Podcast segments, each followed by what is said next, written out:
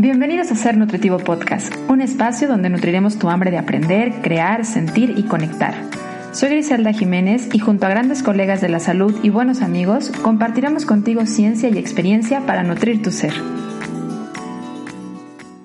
Hoy México se encuentra en medio de una epidemia activa, una que nos ha acompañado en las últimas décadas, una a la que poca acción se ha puesto en marcha a pesar de que la hemos visto venir y crecer rápidamente una que frena vidas y deteriora muchas otras diariamente, una que afecta a todas las generaciones y que se propaga e incita por múltiples medios, de generación a generación, por los medios de comunicación, por la industria de los alimentos, por la publicidad, por la alta disponibilidad de alimentos chatarra, por la disminución de espacios seguros de recreación y actividad y muchas más.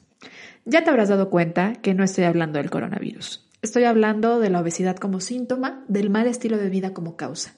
Sí, porque así como cuando hablamos del COVID-19 como enfermedad y del virus SARS-CoV-2 como fuente del problema, la otra epidemia en México también tiene un verdadero trasfondo.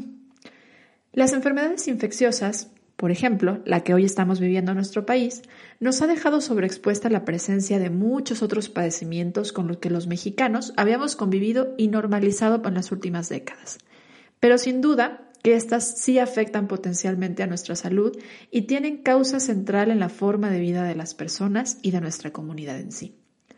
Las enfermedades crónico-degenerativas por sí solas no encienden los focos de alerta de los políticos, no saturan en un par de semanas los sistemas de salud y por el contrario son alimento y enriquecimiento constante de grandes industrias como la farmacología y la industria médica. Pero sí, son causa de muchas muertes, de muchas ausencias laborales, son causa de gastos económicos en las familias de quienes requieren diariamente medicamento. Sin embargo, Sabemos científicamente cuáles son los elementos esenciales de la vacuna. Se llama construcción y reforzamiento de estilos de vida saludables, para los cuales hay profesionales, tanto como los de la nutrición y la psicología, que necesitan ser mayormente sumados a los sistemas de salud de este país, que necesitan alzar la voz y emerger acción. Hoy me acompaña en este episodio una mujer activa por esta causa, una profesional de la nutrición que motiva a los nutriólogos a entrar en acción por México. Hoy me acompaña en este episodio Sabi Camacho, quien es directora de Nutrir México. Bienvenida, Sabi. Muchas gracias por, por la invitación y, y súper atinada la, la, la, presentación del, del, episodio porque narras perfectamente el, el, el trabajo y la necesidad de los nutriólogos. Y de eso vamos a platicar justamente, ese es el tema. México necesita nutriólogos. ¿Qué tipo de nutriólogos necesita México? ¿Cómo empezar a actuar los nutriólogos desde la trinchera que estemos, la que hayamos escogido? Y también hacer sensible a la comunidad de mexicanos de la importancia de esta profesión. Pero antes de entrar de lleno, Sabi, me gustaría pedirte de favor si me ayudas a presentarte un poco. Me gustaría conocerte un poco más y que nuestra comunidad de seres nutritivos te conozcan. ¿Quién eres y qué haces con Nutrir México? Bueno, pues te cuento, yo soy nutrióloga, eh, egresé hace 16 años, entonces no, no soy tan, tan nueva en el tema de nutrición y tengo una maestría en ciencias de la salud, estoy terminando el doctorado en, en, en nutrición y desde hace más de 12 años realmente fue terminando la licenciatura y empezando eh, mi vida laboral, me he dedicado a la parte educativa. He trabajado en otras áreas de la nutrición, en nutrición clínica, en administración de alimentos, en investigación, eh, en consultorio. Y lo mío, o sea, lo, lo que se me da de manera natural, mi talento, es en la parte educativa. Y trabajé durante 12 años en una de las universidades privadas más grandes de México. Fui directora nacional de nutrición en esa universidad. Y ahí me di cuenta de que me, me tocó participar en el diseño curricular de, de, varios programas de nutrición, no nada más en esta universidad, sino también en las universidades de, de la red. Y que lo que estábamos haciendo para, al final la, universidad es una fábrica, lo que estamos haciendo son los futuros profesionistas. Y lo que estábamos haciendo, pues se ve hasta dentro de cinco años y las necesidades se vuelven cada vez más inmediatas y el recurso se vuelve más lejano.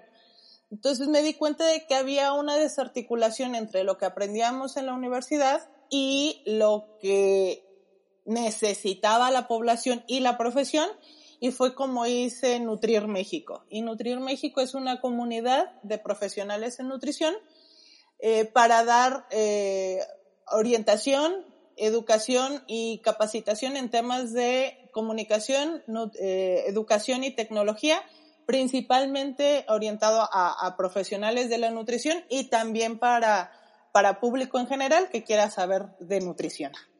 Oye, qué sensibilidad a un tema tan importante acabas de hacer mención.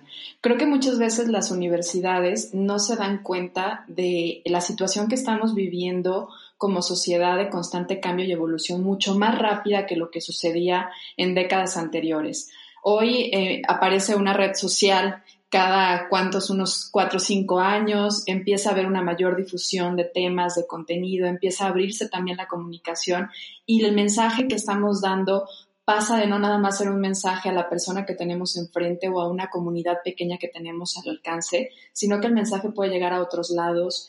Y hay mucho cambio en, el, en el entorno que por lo tanto nos tiene que hacer más sensibles a los profesionales de todas las áreas, no nada más de nutrición, de que el cambio y la adaptación debe de ser una constante para poder mantenernos sensibles a la necesidad de nuestra comunidad y llegar por los distintos medios, porque de lo contrario vamos perdiendo fuerza y por lo contrario vamos perdiendo ese impacto favorable que les podríamos dar a ellos. Me pareció súper padre que tengas esa sensibilidad que creo que muchas veces en las universidades se pierde, porque como lo que dices, pareciera que es como una fábrica, y realmente sí, en donde el diseño ya está estipulado, ¿no? el, el proceso o lo que deben de aprender, el programa ya está marcado, y no viene una constante mejoría. Y no puede ser tan rápido en una universidad. Sin embargo, es el compromiso del profesional de continuarse actualizando de manera frecuente y por diferentes medios para no quedarse en esto, ¿no? Y me gustaría plantearte esta primera pregunta, porque cuando tú me dijiste el tema que querías hablar, últimamente algo que hago con los invitados es decirles, a ver, ¿qué tienes allá adentro que quieres decir? ¿Qué quieres decirle al mundo? Porque yo creo que ahí está donde está nuestra pasión y el mensaje que hoy le tenemos a las personas. Y tú me dijiste, quiero decirles por qué México necesita más nutriólogos. En, en, tu sentir, en tu percepción, en el contacto que tienes con muchos nutriólogos, tanto que están en formación todavía, quienes están eh, ya en la, en la vida laboral y quienes se han estado también en la parte de la investigación y la docencia, ¿qué necesita y por qué necesita México más nutriólogos? Mira, el, es un tema eh, controversial, porque por parte de los nutriólogos decimos, no, ya no necesitamos más nutriólogos, hay muchos nutriólogos, hay muchas escuelas, cada vez hay menos trabajo. Pero lo que estamos viendo es que el trabajo es necesario, pero no hay las plazas para colocar a todos los nutriólogos. Y entonces empezamos a crear un círculo vicioso un círculo negativo, no nada más para la profesión en nutrición, sino también para el sistema de salud, para el país. ¿Por qué digo que México necesita nutriólogos? Hoy en día tenemos cerca de 40 mil nutriólogos en México, más o menos, no hay un dato estadístico eh, real y, actualizado, pero por algunas estimaciones que se han hecho, eh, tenemos aproximadamente 40 mil nutriólogos en México y hasta el año pasado teníamos cerca de 65 mil estudiantes de nutrición. Entonces estamos hablando de que como masa de profesionales en formación o formados hay cerca de 100 mil. ¿Cuál es el tema? Que no todos los que estudian, no nada más nutrición, cualquier carrera universitaria, no, no, no, no todos los que ingresan, egresan, y no todos los que egresan ejercen. Entonces, ahorita eh, podríamos ver que sí hay una, una creciente eh, en, en, la formación de universidades y de estudiantes. Hoy hay más de 400 universidades en México y nada más para que te des una idea, hay cerca de 25 formas diferentes de, de ser nutriólogo. Antes era la licenciatura en nutrición y la licenciatura en nutrición y ciencia de los alimentos. Y ya, no había otra otra forma de estudiar, aunque fueran diferentes las universidades. Hoy hay más de 25 formas. Hay licenciatura en nutrición, en nutrición humana, en nutrición y actividad física, en nutrición clínica, en nutrición y administración, en nutrición y gastronomía. Y cada una de esas universidades está haciendo un perfil de egreso diferente. Entonces, cada universidad tiene la concepción de lo que debería de ser un nutriólogo. Entonces, si bien cada vez hay más escuelas, hay más universidades, hay más este, estudiantes, no necesariamente se están formando los mejores nutriólogos. Entonces, tendríamos que partir de lo que tenemos y de lo que necesitamos. Entonces, lo primero que necesitamos es eh, identificar para los que nos están escuchando que quisieran estudiar una carrera de nutrición, es verificar la calidad de la escuela. Que tenga registro ante profesiones, la Secretaría de Salud, que no sea una universidad patito en donde no vas a tener una cédula profesional, que revisen la calidad de los docentes, los, resultados de titulación, si hacen examen de Ceneval al, al egreso, si tienen laboratorios, porque eso también me va a dar la, la certeza de que también me voy a formar profesionalmente. Y ahí empezó también un poco la crisis y la, la sensibilidad hacia la necesidad por parte de Nutrir México de que pues, estaban abriendo cada vez más escuelas. A partir del 2010, más o menos, o sea, ya hace 10 años, se hizo el boom de las escuelas de nutrición y entonces, en ciudades en donde nada más está la, universidad autónoma, la licenciatura, la, la, que la ofrecía la Universidad del Estado, empezaron a haber dos, tres, cuatro, seis, siete escuelas y hoy, por ejemplo, Jalisco, eh, Nuevo León y Ciudad de México y Estado de México concentran el 60% de la población tanto estudiantil como profesional. Entonces, se abrió mucho la oferta, pero a la par no se, no se abrieron los campos laborales. Entonces, egresaron nutriólogos en su mayoría pensando que iban a poner un consultorio y que iban a trabajar en, en un hospital o en una institución de salud. Y es que entra aquí, perdón que te interrumpa, pero me estás haciendo pensar muchas cosas y considero también bien importante establecer que esto es una situación no solamente del profesional de la nutrición, que esto en México eh, y en el mundo se ha vuelto pues una mayor frecuencia en muchísimas otras profesiones, porque resultó que antes era clave, estudiabas una licenciatura, salías, te conseguías un trabajo y entonces pues ya tenías la posibilidad de trabajabas ahí 30 años, te jubilabas y tenías la vida resuelta, ¿no? Estas cosas cambiaron desde hace muchos años, cerca por ahí del 95, 93, 95, y por supuesto que cambió mucho entonces de una generación a otra la forma de visualizar el trabajo y de cómo se va a generar la, la acción de un profesional de cualquier, de cualquier carrera porque ahorita hablabas de salgo y entonces encuentro una plaza. ¿Qué pasa con esas plazas? Esas plazas ahora, pues la gente dura más tiempo trabajando, por lo tanto esas plazas pues no se desocupan tan rápido y se están formando más profesionales y más profesionales y no hay plazas disponibles. Y no se abren nuevas plazas. Y dejando a un lado y sin hacer tanta mención en el tema de que muchas de las plazas en los servicios de salud en México, aparte son como, como heredadas, ¿no? Es como de yo señalo y entra fulanito. Y entra aquí también la importancia de la creatividad y de todo esto que surgió a partir de, las, de la última década, que es el autoempleo, el ser freelancer, el que ahora vemos la posibilidad de trabajar para personas que viven en muchos otros lugares y que hoy además se está potencializando con el trabajo remoto que hemos tenido la invitación a empezar a, generar en las últimas semanas, sobre todo ante esta contingencia sanitaria. Pero nos mueve a ser creativos porque no tenemos la seguridad por más eh, instituciones educativas que existan y por además mayor mercado que exista, no tenemos la seguridad de que ya por cumplir una profesión vamos a tener trabajo. De hecho, aquí es donde viene la creatividad del profesional y ver cuál va a ser tu enfoque y tu manera de acción. Así es, y de hecho, o sea, la universidad hoy en día lo que nos permite es legalizar nuestro conocimiento. O sea, en el momento en el que yo egreso de una universidad, me da, o sea, cumplo con mi proceso de titulación y la la Secretaría de Educación Pública me da una cédula profesional, lo que me está dando es la legalidad para que yo pueda ejercer. Pensemos hoy que estamos frente a esta contingencia. Algo con lo que se pelea mucho el nutriólogo es con eh, el, el intrusismo y los influencers, que no tienen una formación profesional en nutrición.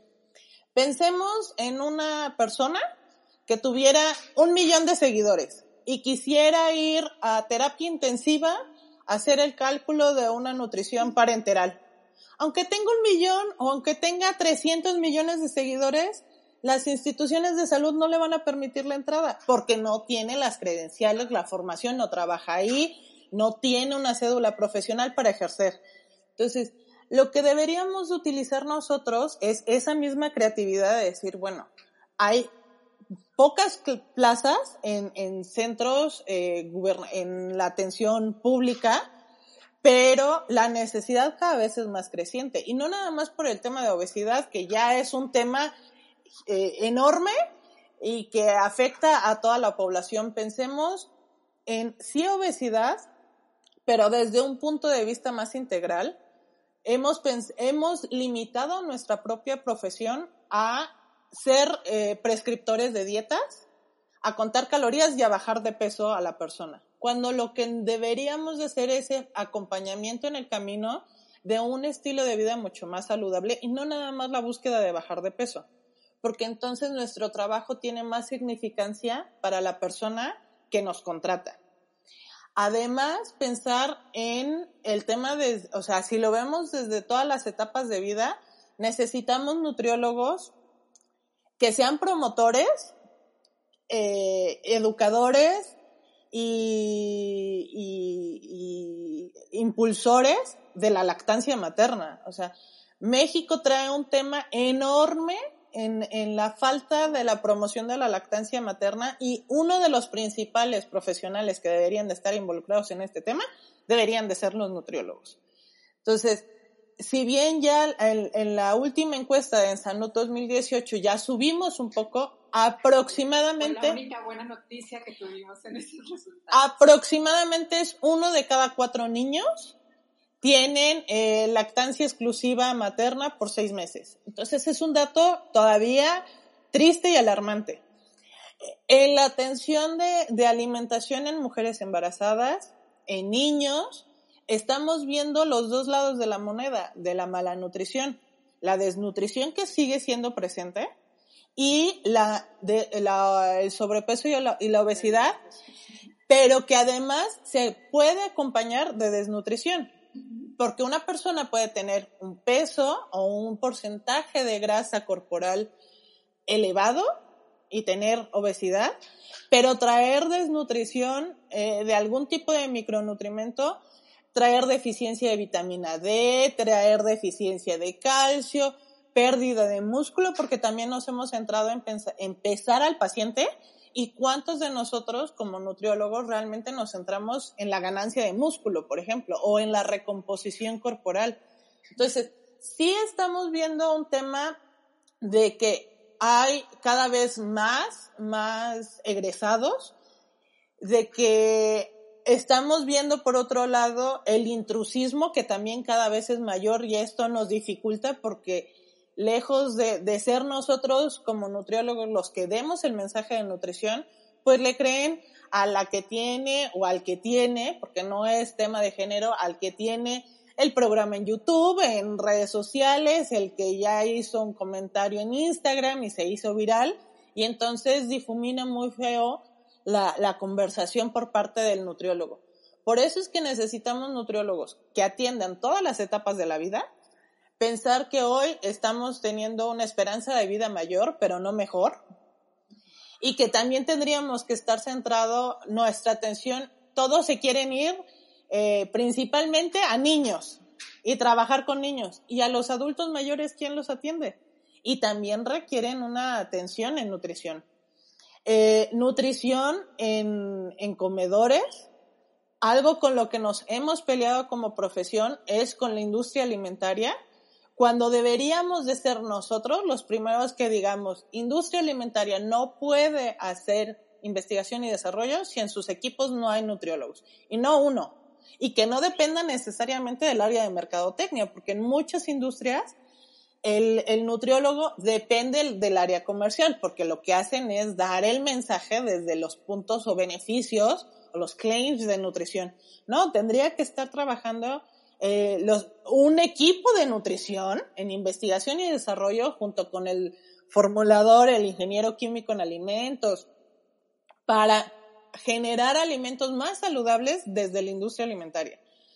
En, en políticas públicas, acabamos de ver el tema de, de, del etiquetado y falta la, la, el involucramiento de los nutriólogos en temas de, eh, de regulación, de política, eh, de, de, legislación, en donde estemos ahí como, como gremio y como nutriólogos diciendo, a ver, esto no puede pasar si no hay un consenso con el gremio, porque al final la población y no nada más para el tema del etiquetado, también la norma 043, las, las normas que tienen que ver con atención a enfermedades crónicas no transmisibles, eh, la, las, las normas que tienen que ver con atención en la salud del niño y del adolescente. Total, hay muchas normas, hay mucha legislación en donde tenemos que participar como gremio. Entonces, sí se necesitan, tenemos, sí, nutriólogos, no tenemos los suficientes, pero necesitamos nutriólogos mucho más involucrados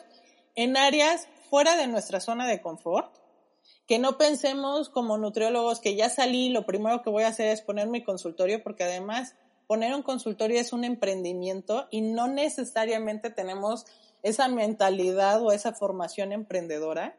Entonces necesitamos crear nuevos espacios, como tú decías, Gris, generar un pensamiento creativo que tenga la capacidad de atender o de dar soluciones a problemas que hoy no existen.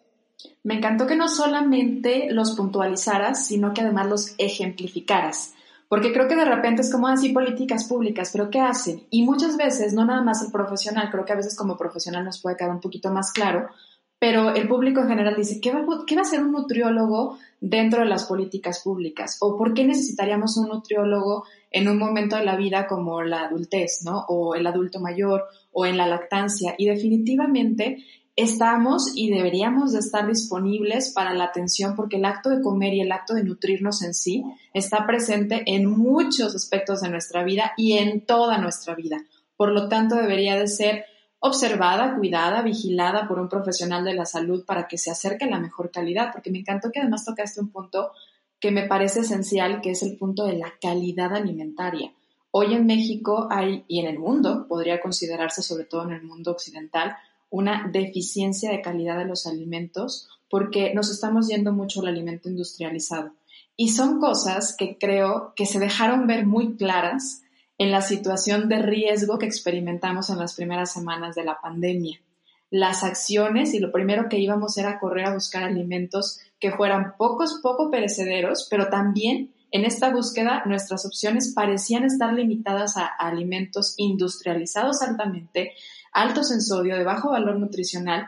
Y por ahí yo estuve viendo que hiciste justamente, porque te digo que eres, y lo comentaba al principio, súper activa, y estuviste revisando junto con tu equipo qué características estaba teniendo la alimentación del mexicano ante el confinamiento. ¿Qué características observaron por ahí? Bueno, este, este no fue un, un trabajo de, de, mi equipo, sino yo participé en un equipo de investigación okay. mucho más amplio eh, y he, he participado en, en, varios grupos de investigación, tanto nacional como internacional, y lo que se está viendo a nivel Latinoamérica es eh, el consumo ah, bien importante y que no lo traíamos como en el radar como nutriólogos, el consumo de alcohol. Este fue uno de los, de los consumos más elevados, o sea, más sobre alimentos industrializados o sobre bebidas azucaradas. El consumo del alcohol. Y no le hemos puesto el peso suficiente o la atención suficiente a ese consumo. Entonces, al final, si hay que preocuparnos de la calidad, pensar que esas 1500 calorías no es, no es lo mismo consumir 1500 calorías que vengan de una alimentación variada y suficiente que 1500 calorías basadas en grasas saturadas que mil 1500 calorías basadas en, en hidratos de carbono simple a 1500 calorías de alcohol. Entonces, sí tenemos que cuidar como nutriólogos la calidad de la alimentación y dejarnos de pelear con los alimentos, porque yo siempre he dicho que los alimentos no tienen moral y siempre el, el continuo mensaje por parte de los profesionales de la nutrición es, estos son los alimentos buenos, estos son los alimentos malos. Y desde ahí también tendríamos que cambiar nuestro mensaje, porque lo que, en lo que nos tendríamos que centrar, y por eso necesitamos más nutriólogos involucrados en el tema de patrones alimentarios. Sí, era para lo que te iba a comentar ahorita. También esto nos sensibiliza en el tema de la psicología y la importancia de ser equipo multidisciplinario también con la parte psicológica y que como nutriólogos estemos sensibles también a qué es lo que hace que la persona busque el alimento o el alcohol, porque definitivamente esta búsqueda de alcohol, digo, para muchas personas a lo mejor se potencializó más, para otras simplemente se dejó ver, ¿no? Porque tal vez para ellas era, era la excusa de me reúno con mis amigos los jueves, hago el miércolitos como luego le llaman, o el viernes tengo una reunión y por eso tomaban alcohol, pero se dejó ver que tal vez no era tanto social, sino que era como con la intención de, de cubrir una necesidad emocional, tal vez de, de, de relajarse, tal vez de olvidar un poco las, las responsabilidades o los problemas que estamos teniendo en alrededor y es donde dejó clarísima la importancia también del equipo multidisciplinario de la psicología y de ver de dónde viene la conducta a nivel emocional y a nivel eh, físico. Y es que necesitamos nutriólogos con ese pensamiento integral que la nutrición no nada más son calorías, o sea, la, nutrición, el, el proceso eh, fisiológico se obtiene a través de la alimentación y la alimentación va más allá de lo fisiológico. La alimentación es emocional, es conductual, es social, es cariño, el alimento es amor, es soledad, es recuerdo, es un vínculo eh, con mi familia, es una forma de socializar, es un estatus, porque yo tengo la capacidad de comprar ciertos alimentos que otras personas no. Es, es también una conducta aprendida de la televisión, de las redes sociales. Entonces, eh, algo que tú comentabas de, de que la alimentación es algo tan cercano a la vida, yo creo que es lo más cercano a la vida. Si no comemos, no respiramos, si no tomamos este, líquidos, o sea, no nos hidratamos, eh, el ser humano está destinado a morir. Entonces, el nutriólogo o la nutrióloga, el profesional de la nutrición, está inherentemente ligado a la vida.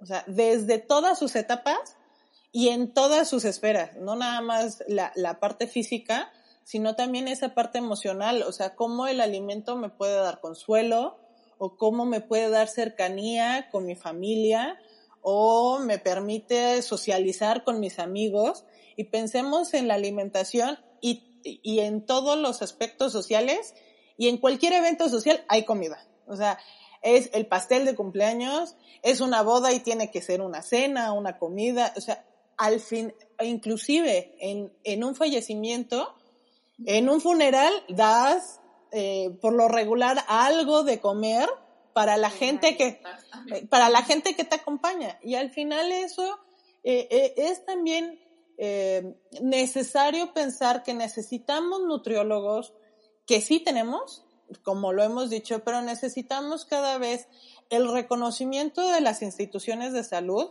el subsecretario ha hablado durante muchos días la importancia de la alimentación y cómo las enfermedades crónicas nos ponen en mayor riesgo, pero no se está generando un plan donde se incluyan más, más este, plazas para nutriólogos. Nutriólogos que en instituciones públicas estaban en la misma categoría de profesionales de limpieza. Y no es que los profesionales de limpieza no sean necesarios, pero no podemos poner en la, en la bolsa a los choferes y a, lo, a cocina y a limpieza y en otra bolsa a los profesionales de la salud y en esa bolsa no poner a los nutriólogos. Entonces esta fue una lucha que se trabajó durante mucho tiempo por, por trabajo conjunto del gremio para poder recategorizar a los nutriólogos y se necesitan nutriólogos reconocidos, nutriólogos capacitados, nutriólogos que se les pague lo justo y nutriólogos que veamos que deben de ser pieza angular dentro del trabajo de, de la salud, no nada más para la pandemia. La pandemia nos vino a mostrar eh, lo que ya teníamos. Claro, lo que estábamos intentando ocultar aparte, ¿no? Lo que no se quería ver, lo que estaba debajo del agua. Y, lo, y lo, lo empezó a hacer además muy visible y además ver la trascendencia que tiene la salud que forjamos en el día a día con la toma de decisiones con un momento de, una enfermedad infecciosa, que a veces pareciera que eran dos cosas separadas y nos dimos cuenta que no, que al final nuestro sistema inmunológico no es cosa de fortalecerlo con un par de suplementos, un par de días, sino que es el darle los recursos todo el tiempo, trabajarlo como lo hacemos con el resto de nuestros sistemas.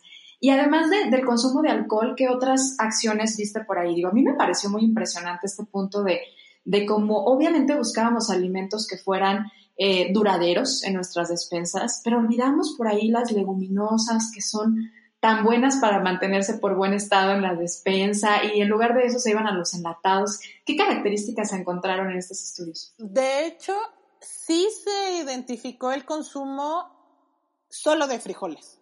Eso fue. O sea, dentro de las leguminosas solo fue el tema de frijoles. Eh, cereales eh, de caja, o sea, no, no granos en, en, enteros, sino cereales, pan de caja, cereal de caja, eh, sopas, sopas instantáneas, no, no, no sopas integrales.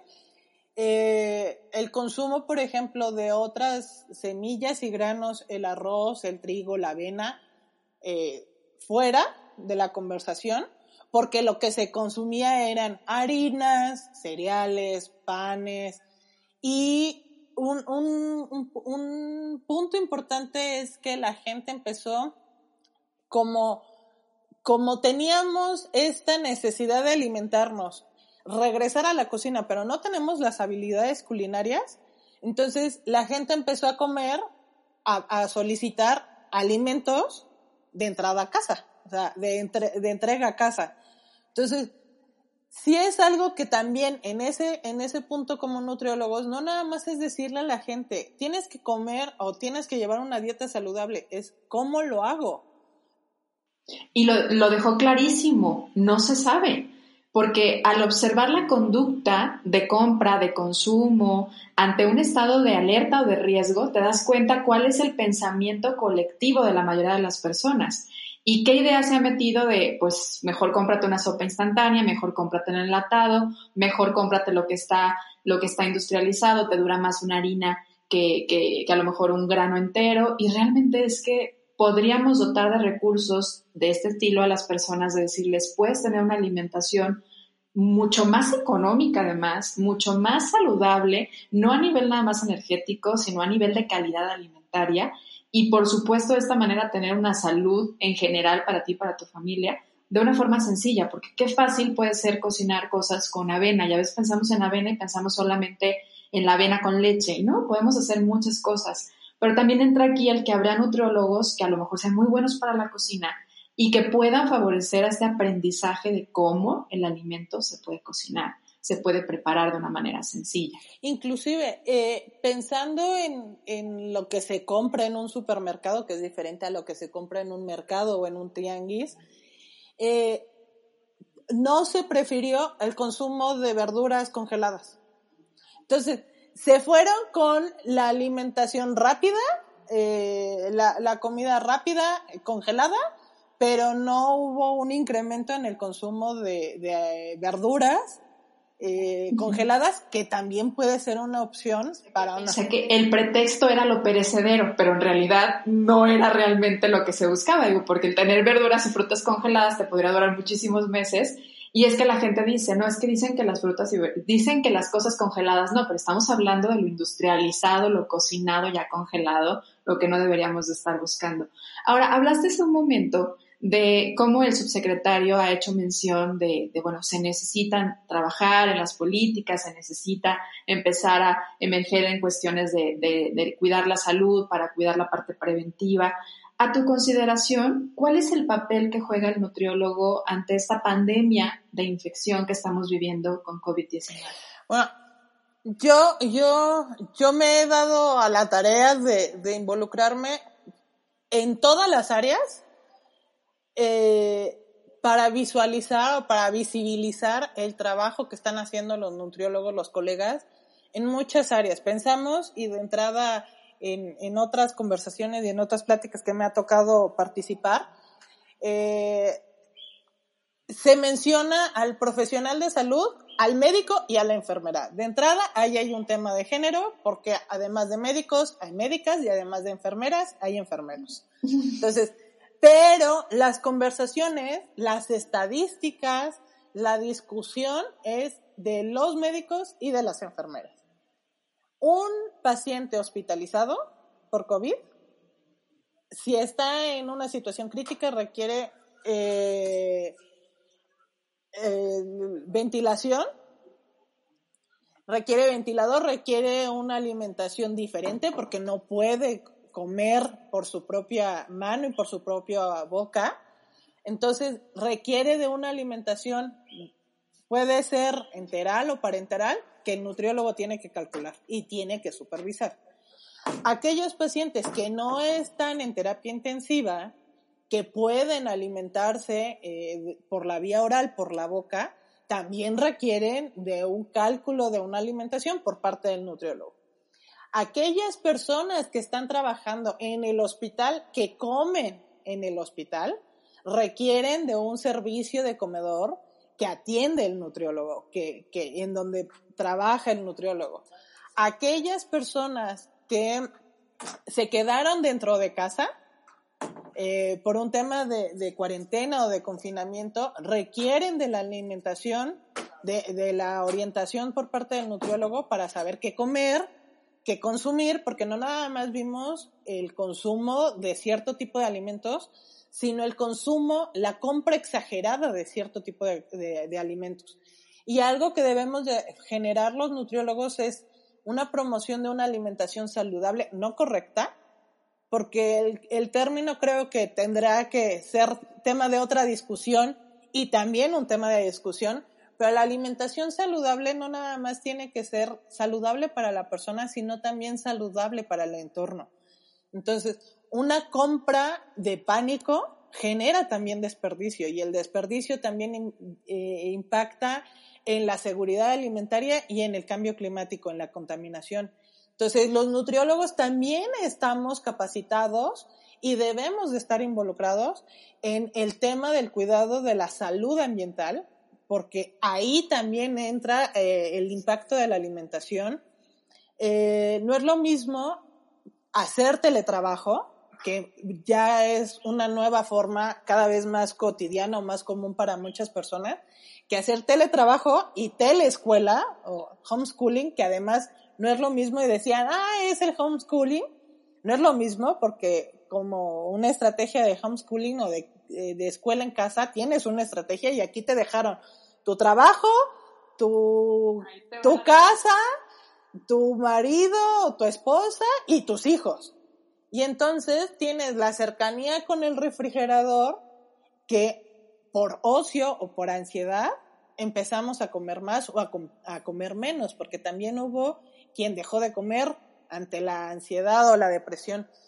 Regresar, ahora que, este, que, que pase esta pandemia, también es importante reflexionar el, la calidad de la situación laboral de los profesionales de la salud. O sea, no es lo mismo trabajar de 7 a 3, en donde tú das consulta a pacientes con diabetes, en su mayoría o con hipertensión, a tener que trabajar más de 8, 10, 12, 18 horas de jornada porque parte de tus, de tus compañeros también se, se contagiaron y entonces no hay quien cubra ese, eh, esa cantidad de profesionales de la salud y pues vamos a tener profesionales de la salud desgastados. Pacientes que se pueden recuperar pero no es lo mismo pensar en un paciente con diabetes o con obesidad que un paciente con obesidad que además a lo mejor era un paciente con obesidad y que no se sabía que tenía diabetes. Que cuando se enferma, llega al hospital, le hacen la prueba, se da cuenta de que no nada más tiene COVID, sino que también trae una diabetes descompensada o una hipertensión. Que se puede recuperar esa persona y que además ya es por recuperado de COVID y que pasa factura en el sistema cardiopulmonar. Todas esas cosas nos vamos a tener que enfrentar en una nueva normalidad, que es lo que hemos estado escuchando, y qué nueva normalidad queremos para los nutriólogos. Nutriólogos involucrados en escuelas, en hospitales, en el fortalecimiento hacia el campo, porque se ha hablado y se ha atacado mucho del tema de la industria, pero también tenemos que ponerle el mismo foco a lo que nos cura y a lo que nos cuida, que es el campo, la alimentación cada vez más natural. Entonces, necesitamos nutriólogos, sí, en muchas esferas y en muchas áreas de la vida, no nada más de la persona, sino también como individuo, sino de la vida social y económica, porque algo a lo que nos tendremos que enfrentar cada vez eh, en un futuro más cercano es al tema de inseguridad alimentaria. Pensemos que mucha gente ha perdido su trabajo y que al no tener el mismo nivel de ingreso, sus opciones de alimentación van a cambiar. Entonces ahí también tenemos que pensar en cómo el nutriólogo va a ayudar. No, no a sí se puede generar fuentes de empleo, pero no es trabajo del nutriólogo, pero sí como ante la pérdida de empleo, o una disminución en el ingreso, el nutriólogo puede asegurar que la población siga teniendo una alimentación correcta y que no caigamos en lo que ya la Organización Mundial de la Salud trae previsto, que una de las consecuencias del COVID será la inseguridad alimentaria. Me encanta cómo lo platicas porque lo dejas súper expuesto y además me gustaría regresar un poquito y exponer en este punto en el que decías, no solo trabajan enfermeras, enfermeros, médicos, y, sino que también, y además de nutriólogos, hay personas que están en la parte de eh, los radiólogos, los químicos farmacobiólogos, que de repente eh, no, se, no se hace mención. Y realmente es creo que estas personas están dando mucho por un sistema de salud y por el salud de su, la salud de su comunidad y creo que deberían de ganarse esa mención y ese agradecimiento. Yo tengo muchos pacientes que tienen estas características y sé que salir de casa es complejo para ellos, sé que dejar a sus hijos es complejo para ellos y que de verdad creo que deberíamos de empezar también a tomar en cuenta y en, este, en esta parte del trabajo arduo que están haciendo, ¿no? no nada más como nutriólogos y médicos. Y entra un punto, y es nuestro, nuestro último punto a platicar antes de entrar a nuestra recta final, que es estas nuevas versiones de trabajo, ¿no? Eh, estamos cambiando la forma de trabajar, se van, pensemos que vamos a lograr abrir todas estas nuevas oportunidades de trabajo y la parte laboral del nutriólogo, pero entró también el punto de no nada más otras profesiones entraron a la, a la, a la parte de, de, hacer como consulta y videollamada, sino que también nosotros entramos al teletrabajo y se vuelve a, a, la, a la mira de muchos la telesalud, ¿no? Esas consultas en videollamada. ¿Qué opinas tú de ellas? ¿Qué sabes tú de ellas?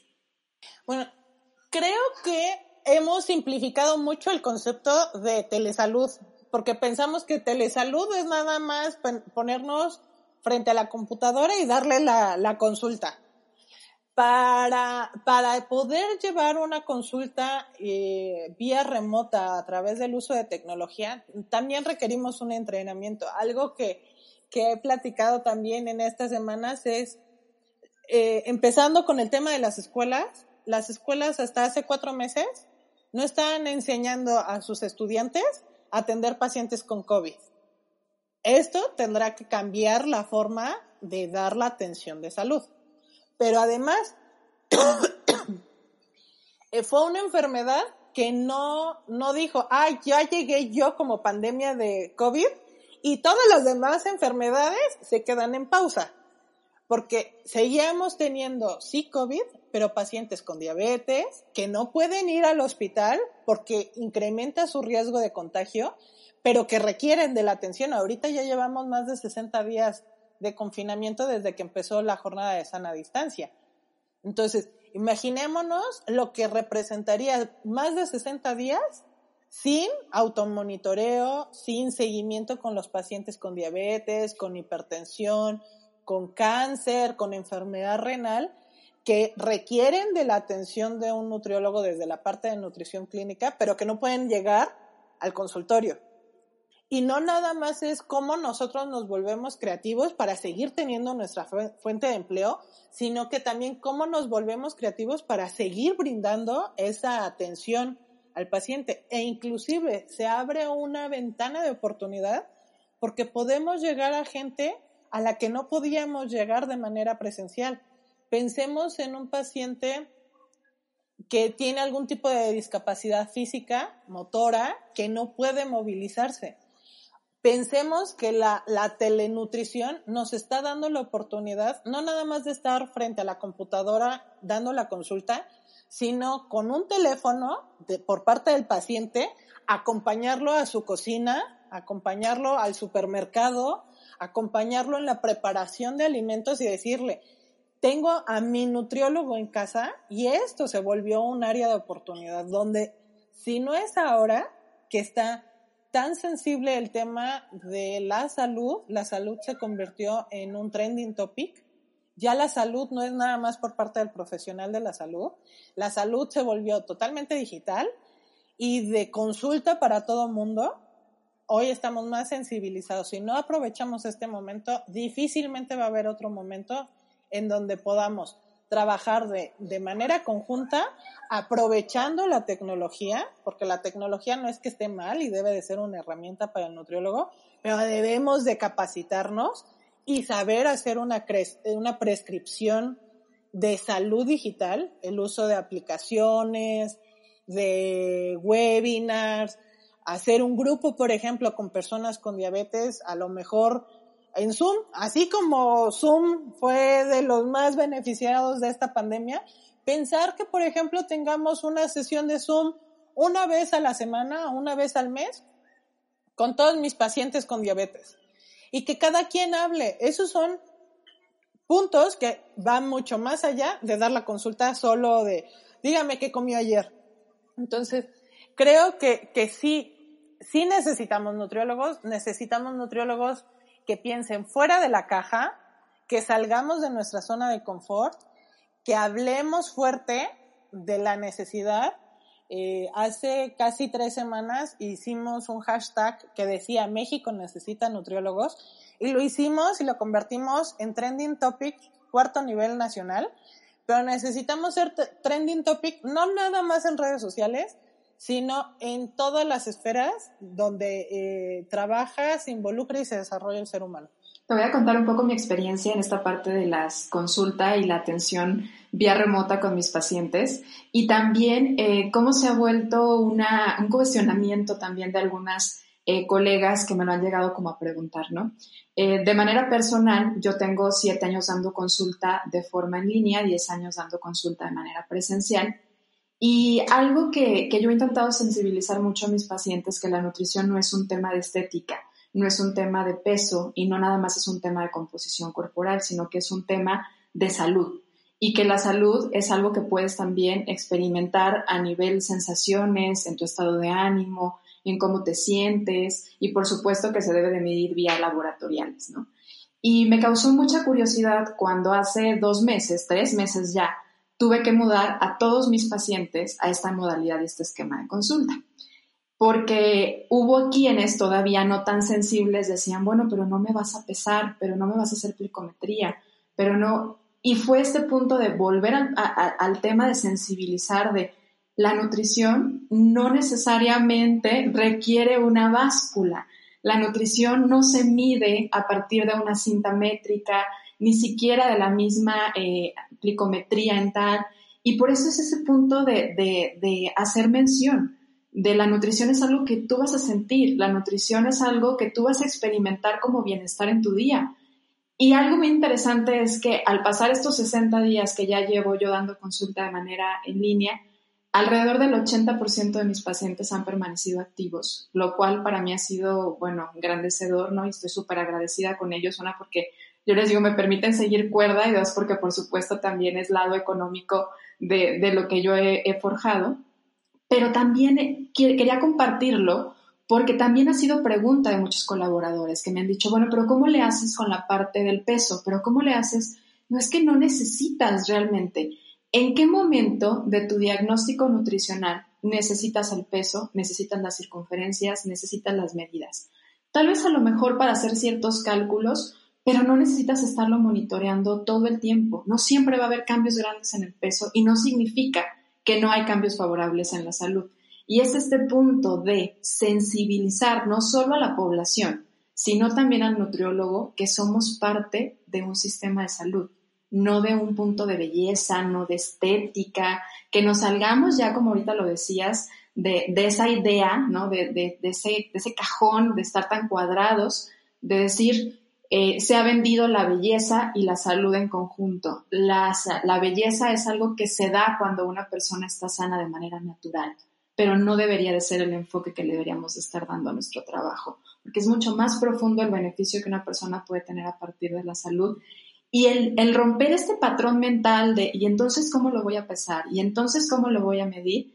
Te abre la posibilidad de hacer muchas más cosas que no nada más este punto de dar una consulta de manera eh, virtual, como bien lo decía, sino educar, acompañar, escuchar, y se me hizo bien padre que lo tocaras desde este lado. Sabi, pues estamos entrando a la recta final de nuestro episodio y hay tres preguntas que hacemos a nuestros invitados partiendo de la idea de que Ser Nutritivo Podcast nace con la intención de que hagamos ser sensible el tema de que la nutrición es un tema que necesitamos nutrir la mente, la parte física y la parte espiritual.